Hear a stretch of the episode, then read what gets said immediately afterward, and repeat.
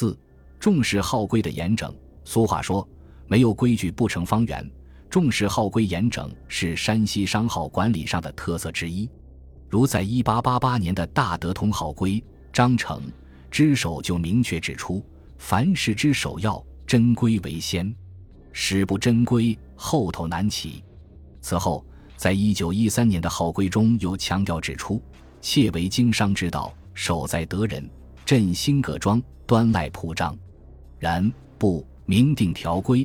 不是以资遵守而策修行，尤为重要的是，山西商人还认为，上等的管理必须以良好的规章制度为前提。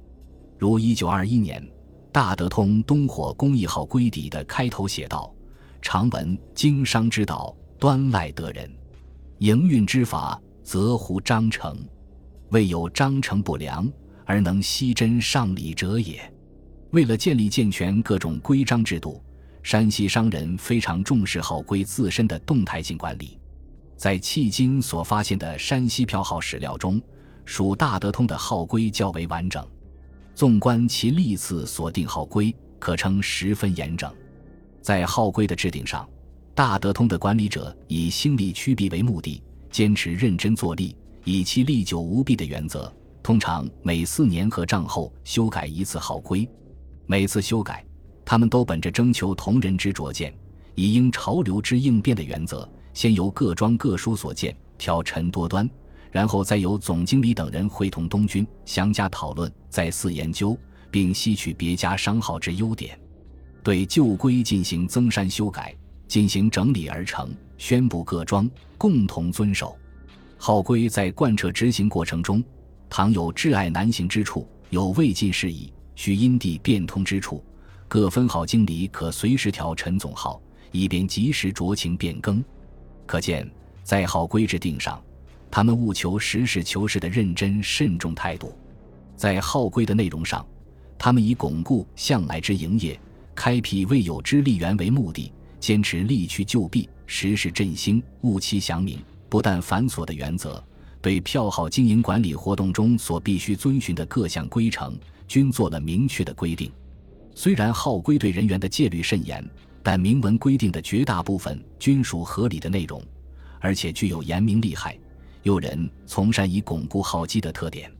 在其条规中，还体现了一切以经营为中心、力趋实弊和具有较长时期相对稳定的性质等特点。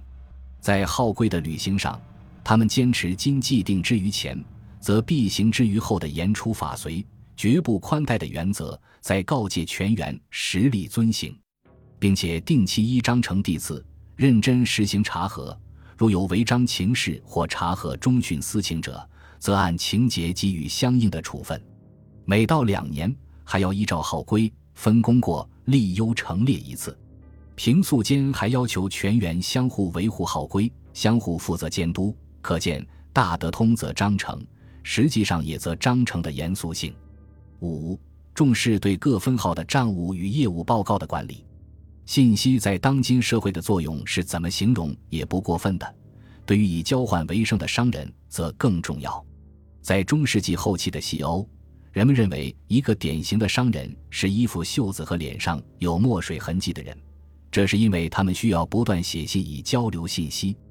对于一个庞大的急用公司而言，要降低组织管理成本。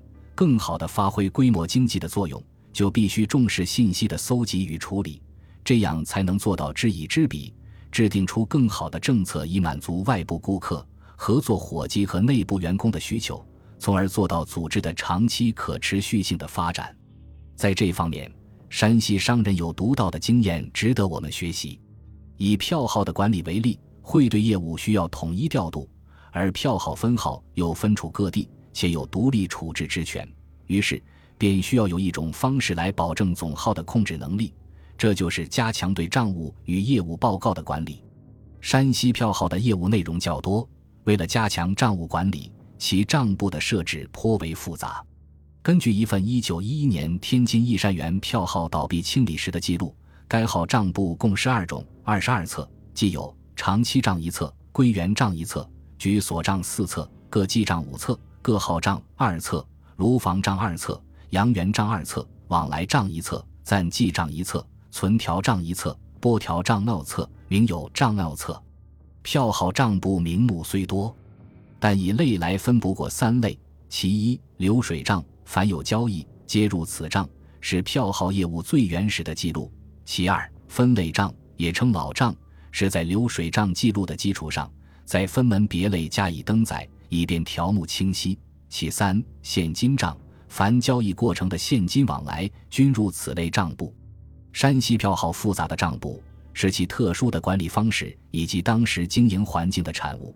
例如，分号员工一切花销几乎均由票号垫付，然后再予清结，这就需有专门账簿记录。再如，当时银两、制钱并行，而两者间兑换比率又不固定，同样需要备有专门账簿记录。此外，汇兑、放贷名目不同，也需要分别记录。复杂的经营内容。必然需要严密的账务管理，而严密的账务管理使各种交易处于一目了然的状态，也就为总号审核分号业务，从而控制整个票号提供了基本条件。票号总号对分号业务的了解，还有一种更为直接与简单的办法，即分号业务报告制度。分号的业务报告分为月清与年总结两种，两者的内容格式基本相间，只是时间断线有别。前者上报于每月月底，后者上报于每年的旧历十月底。关于业务报告的内容格式，已为票号故旧做过描述。报告使用就是账纸，如同账本一样。报告内容首先是各项总结起来的数字，并写在前面；其次，关于各项总结数字的具体花名、地点及数字都写在后面。比如汇兑。前面只写该时期共收汇或兑出银两多少，至于每一笔汇兑的地点、日期、银数、客户等项均分列于后。这样，总号看过之后，不仅可以稽核数字，而且可以明了都是做了些谁的生意，有哪些收入和花销，有没有问题。除月清与年总结外，各分号还要对营业状况随时进行报告。营业报告用书信形式，根据内容可分为两类。一类是对具体交易的直接说明，这类报告是收汇票号向付对票号发出，具体说明收汇何人银两若干，何时兑付，以使付对票号有所准备，如同发出汇票后报送汇票底根一样。另一类是对当时经营及市场情况的通报，包括本号每天的营业情况、当地的行市以及对业务处理的意见等等。这类报告的主要目的。是使总号与各分号均能了解全面情况，从而预作筹划，主动寻找商机。对于重要的机密情报，往往用暗语书写，甚至派专人回总号汇报请示。各分号之间亦保持信息交流，以便彼此了解经营情况，互相扶助。这样，总号与分号、分号与分号之间构成了一个严密的信息网络。总号虽远在山西一些古老的小城，却能眼观六路，耳听八方，耳聪目明，足以对全局的营运做出正确的判断决策。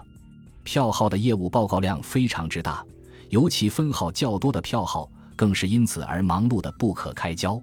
于是后来一般规定报告周期，以减轻负担。如百川通票号规定，每五天为一周期。一个分号五天内每天只向若干分号通报。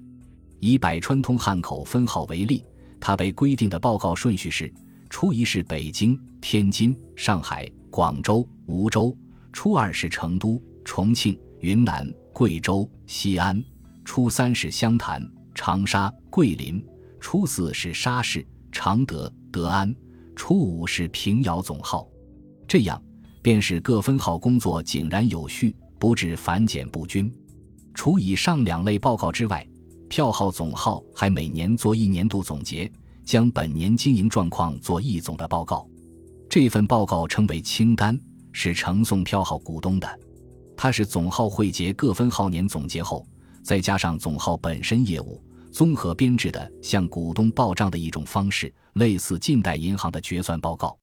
到大账期分红之年该报告还要算出每股应分红的数字。从上述内容可见山西票号的账务管理与业务报告制度已具有了很高的水平达到了精致化的程度。由此票号的最高管理层可以及时准确地了解经营状况把握市场动态从而牢牢掌握经营的主动权。